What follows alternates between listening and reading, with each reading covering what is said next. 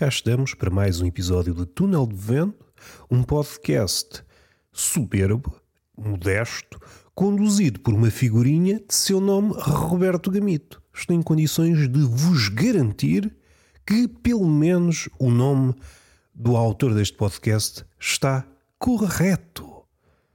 Porquê? Tenho informações privilegiadas. Como vos prometi, e não sou político, logo tenho de cumprir, trago-vos aqui uma lista de livros que me entusiasmou no ano de 2023, que já está lá para trás, que já pertence ao passado, tal como o fado e os amores fracassados. Vamos respirar fundo. Eu não sei o que é que vou fazer, porque são muitos livros, tenho aqui algumas pilhas de livros que li no ano passado. Antes de começar, esqueci-me de um livro importante porque foi um bom livro calhamaço, então o rapaz lê um livro de mil páginas e não faz referência. Vamos começar por esse. Não sei se vou referenciar todos, em alguns fiz algumas notas, mas para fazer eh, referência a essas notas teria de ter um episódio somente para cada livro. Bom, isso não vamos por aí. Vai ser só uma passagem muito ao de leve por alguns livros que eu acho que merecem referência. E alguns não estão debaixo de holofote nenhum. Se isto altera alguma coisa? Não, não altera nada. O primeiro é um calhamaço. Tuga, Manuel da Silva Ramos e Alface. Uma experiência muito experimental. Passa a redundância tão ao gosto do homem contemporâneo. É aquilo que mais se assemelha a um espírito rabelesiano. Na liberdade. No tema também, mas na liberdade. É como se Rabelais tivesse sido do seu século, se tivesse sido guardado em gelo e foi ressuscitado séculos mais tarde e, para infelicidade dele, passou de França para Portugal. É um desprestígio enorme. Uma coisa é andar a correr, andar assim incógnito, clandestino, a tentar proteger o pescoço em terras francesas. Isso dá prestígio. Agora, envolvidos esses anos todos, esses séculos, mudar-se para Portugal, hum, uma pessoa entra em Portugal perde logo centímetros. Um gênio, um gigante, seja ele literal ou metafórico, ao entrar em Portugal perde logo 3 metros. É um bom livro, aliás, é uma coletânea de três livros, se a memória não me falha, que isto foi dos primeiros livros que eu li em 2023. Os Lusíadas, As Noites Brancas do Papa Negro e Beijinhos são os três livros que compõem este calhamaço chamado Tuga. É uma experiência rabelesiana em todos os sentidos, de liberdade, aquilo que nós podemos ver, por exemplo, em Joyce, quase uma gaguez que é colada ao frenesim de juntar palavras e procurar ligações insuspeitas, parodiando aquelas mais comuns. Não deixa de ser surpreendente porque vivemos num clima em que está tudo a tender para uma linguagem neutra, ainda que haja um discurso por favor, meus amigos, uma linguagem mais neutra. Alguém diz: Não, não quero linguagem neutra. Na prática, estamos a caminhar todos para aí. Vemos o cinema, livros, é tudo uma linguagem muito neutra, sem sabor, sem cheiro. Eu sei que é uma comparação, não sei se é forçada, não sei se é anacrónica, não sei que palavra é que eu posso pôr aqui para embelezar a minha ideia. Talvez um exemplo atual, como é que se chama aquele, aquele escritor português que teve muito tempo na Holanda e acho que ainda está, o Rentes de Carvalho, se a memória não me falha. Esse talvez seja um dos poucos exemplos em que a língua portuguesa ainda tem cheiro, ainda tem sabor, é evidente, estou a criar hipérboles, há sempre um cheirinho nos melhores escritores, mas assim, panoramicamente, podemos dizer que é uma linguagem quase chat GPT. É uma linguagem que foi beber ao Pessoa e diluiu aquilo que a Pessoa tinha de melhor. Assim, sem saborona. Nos Antípodas temos, por exemplo, um Aquilino Ribeiro, que acho que é um bom exemplo. A prosa do Aquilino cheira à terra, mas não é por aí que nós queremos ir. Este livro exibe as potencialidades do humor muitas coisas que atualmente não são exploradas, testa os limites da palavra. Puxa a palavra até às cordas, como por exemplo o Rabelais, que teve filhos, continua a ter filhos. O homem está morto e continua a ter filhos. Vejam bem os colhões do bicho. Ah, isso é gratuito. Não, no caso de Rabelais, abram qualquer um dos livros de Rabelais e percebem que colhão fecundo colhão habitado por civilizações espermatozoides é aquilo que mais faz jus à grandeza de Rabelais. Ele nasceu para ter filhos. Vai até Joyce, vai até estes, estes camaradas. Sempre que a liberdade é posta por extenso, merece ser reconhecida. Um bom livro.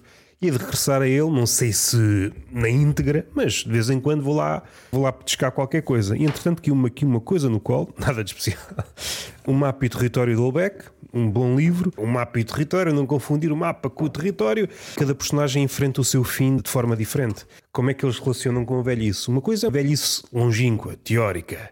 E outra coisa é quando ela chega. Como é que nós nos relacionamos com isso? A morte, a velhice, eutanásia, o que é que é isto de arte, se alguma coisa nos salva. Epá, é um livro muito fixe porque o Holbeck, não sendo um escritor fabuloso, não é mau, é muito acima da média, mas torna-se singular por força não haver contraste atualmente. A maioria dos escritores recuou no que toca à sua raiva, no que toca a tentar fazer um retrato da realidade e o Sr. Olbeck não anda cá com meias medidas. O Sr. Olbeck é uma máquina de criar inimigos. Este é um dos livros que está arriscado de uma ponta à outra. O Levar Caminho 1 e 2 do Manuel Freitas. Tem aqui algumas coisas que me agradam, outras nem tanto. Prefiro a antologia da, da Assírio Alvim. É o problema, o problema ou a vantagem de ter toda a poesia de um poeta. Vamos perceber finalmente os tiques. A diferença entre um grande poeta e um poeta mais ou menos ou um poeta que fica entre o mais ou menos e o bom ou o excelente, é que uh, normalmente a estatura do poeta diminui quando vemos a poesia toda. Há aqueles poetas que valem pelos seus poemas, valem pelos seus livros, e quando contactamos um livro com outro, percebemos que é como se houvesse um livro de permeio entre os dois livros físicos. Aumenta a obra. Neste caso, no Manuel de Freitas, como, como há outros, parece que a obra diminui quando está toda junta. Os tiques diminuem de uma forma assustadora a obra, parece-me. O universo não é assim tão grande. É aquilo que acontece, talvez, com o Lobo Antunes. Quando vocês leem muito Lobo Antunes, percebem que ah, o universo do rapaz não é assim tão grande. É um escritor fabuloso, mas a nível de visão é miúpe e consegue mover-se como um dançarino num perímetro mais ou menos humano, mas quando comparado com outros escritores, vão até ao caralhinho que os foda, aos confins do universo. Quando são postas lado a lado, as obras revelam as fragilidades de uma e de outra. Se lidas isoladamente, por exemplo, o caso de Manuel de Freitas, o universo dele é fabuloso. Vamos pondo ao lado umas das outras, somos tentados a ir buscar aquela frase que não sei se é verdadeira, se é falsa. Em alguns escritores e poetas é manifestamente verdadeira, noutros Ficamos na dúvida, o poeta barra escritor está sempre a escrever o mesmo livro. No caso do Manel de Freitas, parece-me que é um cronista de uma taberna. É alguém que entra na taberna, forçosamente, os fregueses da taberna regressa a episódios passados, mas nós nunca conseguimos chegar ao passado. Nem com voz de fadista. ao pegar nestes dois volumes, o Levar Caminho 1 e o 2, os tiques ofuscam o entusiasmo o Eugênio de Andrade, se vocês lerem de uma ponta à outra, começam a perceber como é que eu ia dizer, é menos, é menos asfixiante. A linguagem também é outra. Aqui no Manuel de Freitas, como trata um espaço exíguo em que as personagens revezam-se e às vezes só mudam de nome. É como se ao entrar e sair da taberna tivessem que mudar de nome, porque andam fugidas à polícia, são espiãs, fugiram até de outras tabernas mais uma vez, prefiro essa antologia. Fiquei com muito melhor opinião desse, nesse livro. Nem me recordo o nome do livro, mas dá Sírio Alvin, se procurarem. Medo da Liberdade, de Eric Fromm. Nossa relação com a coragem e se realmente queremos a liberdade, se não queremos, desejamos profundamente a dominação. Se a humanidade não consegue viver com os perigos e responsabilidades inerentes à liberdade, acabará por se virar para o autoritarismo. A busca da liberdade tem marcado indelevelmente a cultura ocidental desde que o humanismo renascentista e a inclusão dos movimentos protestantes deram início à luta pelo individualismo e pela autodeterminação. No entanto, a experiência da liberdade é frequentemente acompanhada de sentimentos de medo, desenraizamento, isolamento e perda de autoestima, despertando no indivíduo um desejo de autoritarismo conformismo ou destrutividade. Contudo, não é apenas uma questão de liberdade que faz o livro da estreita. Bom, isto tem que ver com medo e liberdade. Até que ponto o medo pode agrilhoar a liberdade. Uma luta contínua, não tem uma temporada. Esta temporada vou lutar contra a liberdade e depois ficamos aqui em posio, em que a liberdade é assegurada, é quase como as cigarras. Eu não sei se todas as espécies das cigarras, há cigarras que hibernam e regressam envolvidos não sei quantos anos. Nós não podemos virar costas à liberdade durante uma década e depois voltar a ela como se nada fosse. Há um prejuízo, esta ligação de submissão e aquilo que realmente o homem quer. Há qualquer coisa no subterrâneo que não nos devolve uma, uma boa fotografia na senda daqueles livros que tenho lido. O amarelo acho que já tinha lido. Tinha aqui o amarelo, não sei, o branco, não sei onde é que andou o branco, mas enfim, eu acho que foi o branco que li este ano. Tinha aqui o amarelo, não sei porquê. Já abordei ao de leve o livro. Repito a opinião que já disse algumas vezes em relação a estes livros. Eu acho que o preto é o melhor, o resto são sucedâneos. O Formião de Terêncio. Ah, aqui está o branco. É um cinzento e depois as letras são em branco, quase não se nota, não se nota o título do livro se nos interessarmos por alguns capítulos, como, sei lá, o bestiário e a importância dos animais brancos, o cisne, o cordeiro, o unicórnio, eh, e perceber a razão pela qual eles apareceram, o decaimento dos seus augúrios, tem algumas coisas engraçadas. O historiador vai perdendo fogo de livro para livro. Eu não sei se as traduções que têm saído cá em Portugal vêm na ordem que ele escreveu. É essa a sensação que me dá. Vai perdendo fogo de livro para livro, preto que acho que foi o primeiro a sair, um livro soberbo. Depois de ir para a frente, foi rolando as cores todas e parece que vai. Ai, caraças, que eu já não me aguento nas pernas. Os Gênios, de Vitor Hugo. Este livro vale sobretudo pelo prefácio do Vitor Hugo, onde ele tenta hum, definir o que é um gênio. Esquecemos facilmente que o Vitor Hugo é um, é um gajo do caraça. Lembram dos poemas dele, naquela coleção da Assírio Alvim, é gato maltês, se a memória não falha. Gosto da poesia do Vitor Hugo. É mais uma espécie de. Deixa lá ver o que é que ele identifica dentro deste autor, o que é que deve ser uh, celebrado. É uma espécie de bisbilhotice académica quase, vale sobretudo pelo ensaio inicial em que ele tenta encadear estas pessoas e agrupá-las. E depois há aqui algumas incongruências que ele acha que determinados autores escreveram determinadas partes, por exemplo, da Bíblia. Que é que ele considera os génios? Homero, Job, Esquil, Isaías, Ezequiel, Lucrécio, Juvenal, Tácito, João, Paulo, Dante, Rabelais, Cervantes, Shakespeare. Job, Isaías, Ezequiel, é duvidoso que eles tenham escrito os livros com o seu nome. Homero também é duvidoso no sentido em que, ah, se calhar não existiu, ou houve muitos Homeros, pessoas ligadas ao humor. Quem é que temos aqui? O Juvenal, sim, temos o Juvenal, o Rabelais, o Cervantes e o Shakespeare. O Shakespeare que andou num lado e no outro. São grandes representantes. Não foi grande ideia pôr aqui os livros no chão, uma pessoa não se pode mexer. Arte Infinitude, de Bernardo Pinto de Almeida. Começou com Duchamp, mas deu aqui vários exemplos, uns mais conhecidos que outros. Duchamp é um inaugurador desta dúvida.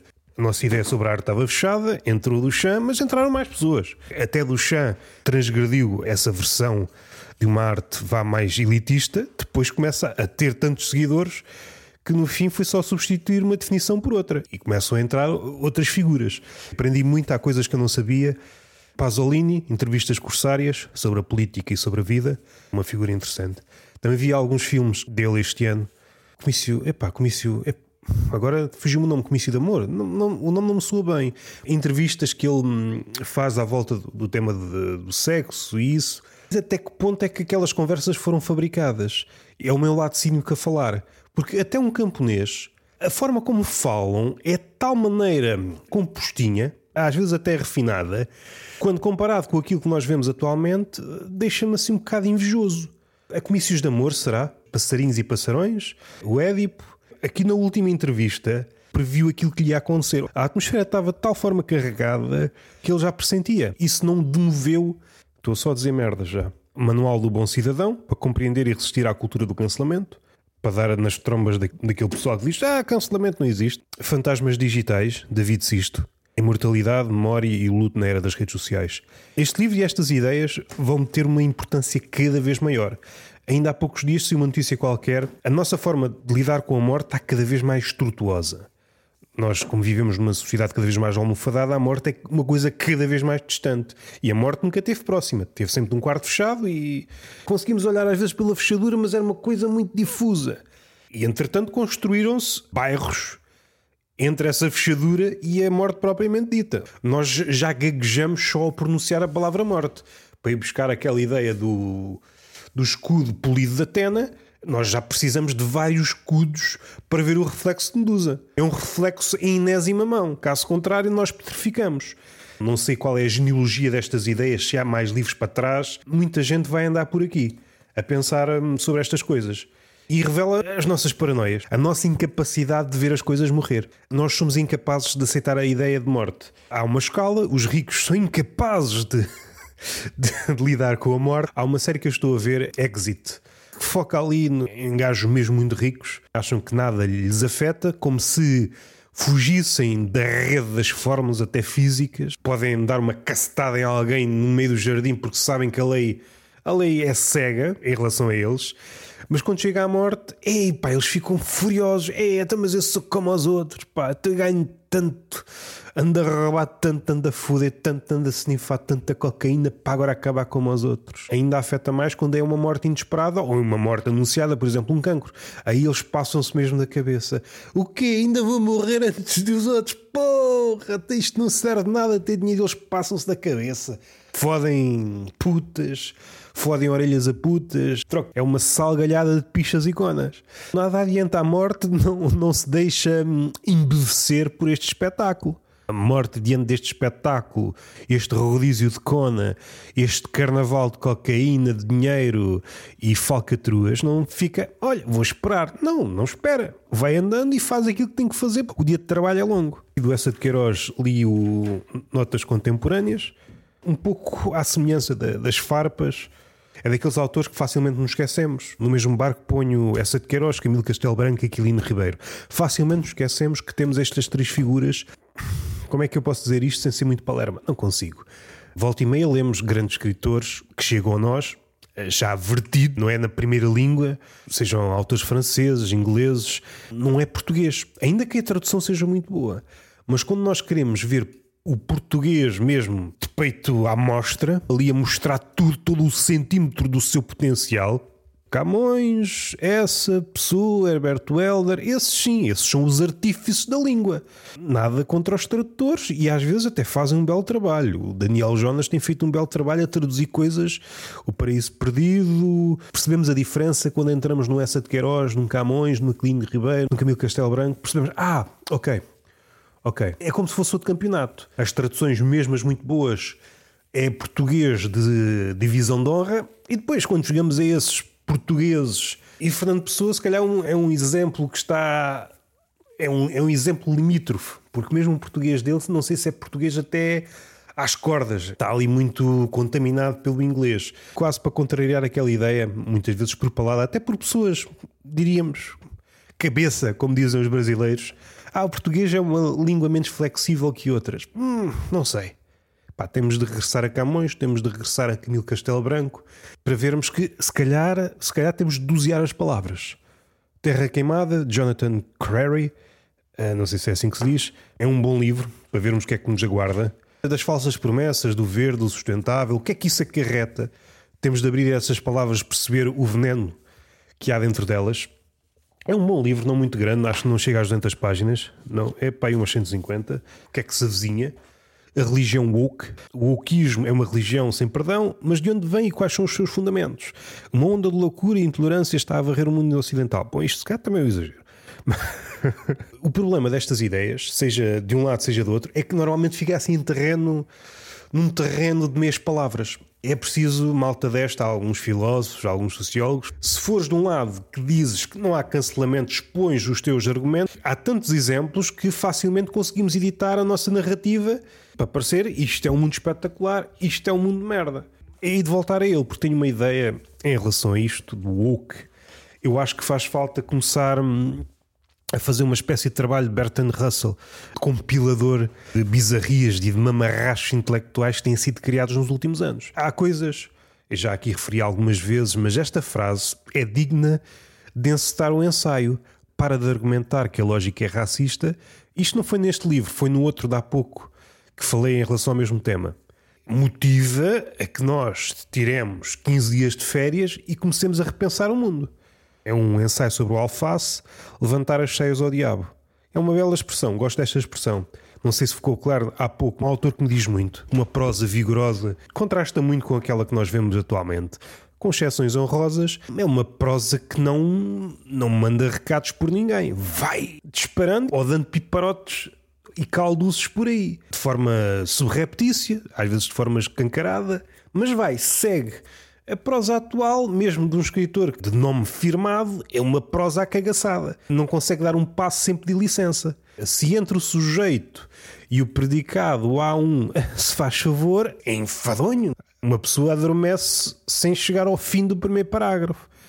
A Lançol, escrito nas margens livre das horas 8, há qualquer coisa na, nela. Não vou fazer comparações porque estas comparações são sempre arriscadas. Eu ganho sempre qualquer coisa quando regresso aos livros dela. É como se ela me ensinasse a ver as margens dos textos. Às vezes olho para a margem, para o espaço deixado em branco e pá, isto tenho uma vontadinha de escrever qualquer coisa.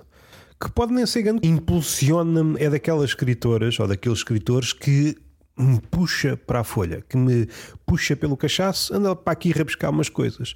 Gosto muito dela e já estou a ler outro livro dela. A História do Repouso. É um livro também pequenito da Quetzal. A traço grosso. Atualmente o repouso é quase não existe. Nós fazemos o elogio à velocidade, à eficácia e logo o repouso, mesmo quando, quando se apresenta como tal, tem de ser ocupado com várias atividadezinhas. É um livro fixe. Para pôr em perspectiva a ideia de repouso ao longo do tempo. Capitalismo e Pulsão da Morte, do Sr. Byung-Chul Han. Byung-Chul Han é aquele filósofo introdutório. Apresenta-nos algumas ideias, se nos forem desconhecidas, ótimo, organiza-las de forma. A partir daí, nós vamos para as referências que ele cita e aí é que entramos nesses temas. Não mergulha em apneia nos temas. Faz uma espécie de recortes, comenta se nos interessarmos por um tema, vamos mais fundo, compramos ou vamos em apneia ou compramos equipamento de mergulho para mergulhar em calhamaços. Matador 5, Kurt, Kurt Vonnegut, não sei se é assim que se diz. Eu gostei, tirei aqui alguns apontamentos. É difícil dizer qualquer coisa sobre este livro. Daquilo que eu já li dele, e tenho aqui outro para ler este ano, que é o, o Pequeno Almoço dos Campeões, se a memória não me falha. Nunca é bem o que ele diz, mas é a forma como ele diz. E a forma como ele diz é uma coisa hum, é sempre uma, de forma humorística e isso interessa-me. Por isso é que eu gosto mais dos textos mais curtos dele do que, do que este romance. Se é mau, não é. Para mim, para o meu gosto. Daí que posso abrir o livro agora em qualquer parte e ver aqui um diálogo, mesmo em relação a um tema asfixiante, confere-lhe sempre uma leveza, mas não é uma leveza, não é uma leveza de amador, é uma leveza pensada. Aqui dois livros da coleção dos livros negros, salvo erro sonetos luxuriosos e a Cona de Irã. o Pietro Artino tem aqui uns sonetos muito malandrinhos. Eu recordo-me de ter ouvido este nome num documentário qualquer de um, de um pintor italiano e ter apontado a Cona de Irã, de Luís Aragon. Mais uma vez, o que é que me cativa aqui? É a prosa, faz-me rir. Aqui dentro faz muito barulho, do Bruno Nogueira. Não é um livro, ao contrário do que se possa pensar, um livro humorístico, à exceção de algumas crónicas, é mais um livro no estilo como é que era aquele livro do Miguel Esteves Cardoso, Como é linda a puta da vida, assim desse género. Naquele tom, não é lamuriento, não é não procure redenção, mas há coisas para as quais basta olhar para elas. Escreveu o livro num estilo rabugento, mas expõe a sua rabugice, não é uma rabugice que fica pelos grunhidos, explica a razão pela qual se irrita. E há muita matéria para irritação atualmente. Gostei do livro, estava à espera de outro estilo, mas também lhe dou margem para fazer o que eu quiser, claro. Este livro foi um dos que eu li logo no início. Elas, percursos inesperados de jovens mulheres das classes populares, aquilo que elas eram uh, e aquilo depois que elas obtiveram, elas é um livro sobre jovens mulheres das classes populares com elevado sucesso académico na universidade. Partindo das suas narrativas de vida, cruzando passado, presente e antecipação do futuro, percorrem-se domínios como a infância e a família, o percurso escolar, as sociabilidades, a intimidade, o amor, a sexualidade, os lazeres, as práticas culturais, as atitudes face às desigualdades da classe e do género e ainda a relação com a religião e política. É como se fizessem uma espécie de biografia dessa pessoa, analisassem o início, as suas aspirações e depois mais à frente percebessem realmente aquilo que elas obtiveram. E se os medos foram os medos do início foram superados, se não foram, e perceber essas ligações iniciais, impacto na concretização dos seus projetos mais à frente, seja profissionais, sejam, seja da relação, etc, etc. E agora os livros caíram, foda-se. Foda-se. Agora vou ter que. Espera aí, espera aí, caiu aqui uma. caiu aqui um montinho, caiu um montinho, depois pus um livro pequeno em baixo, também é burro, estudou física, não sei para quê. É burro, não vale, parece que sou um construtor português. Aguardem um pouco. A vida contemplativa, eu não sei se foi este ano também, está aqui, não sei. Certamente está aqui na pilha, ou li ou reli. Embora não tenha posto aqui, por exemplo, Rabelais, o primeiro volume, e até reli, mas só que não, não faço referência aqui porque, entretanto, se o segundo volume ia falar para o ano. Vou reler outra vez o primeiro volume e depois o segundo.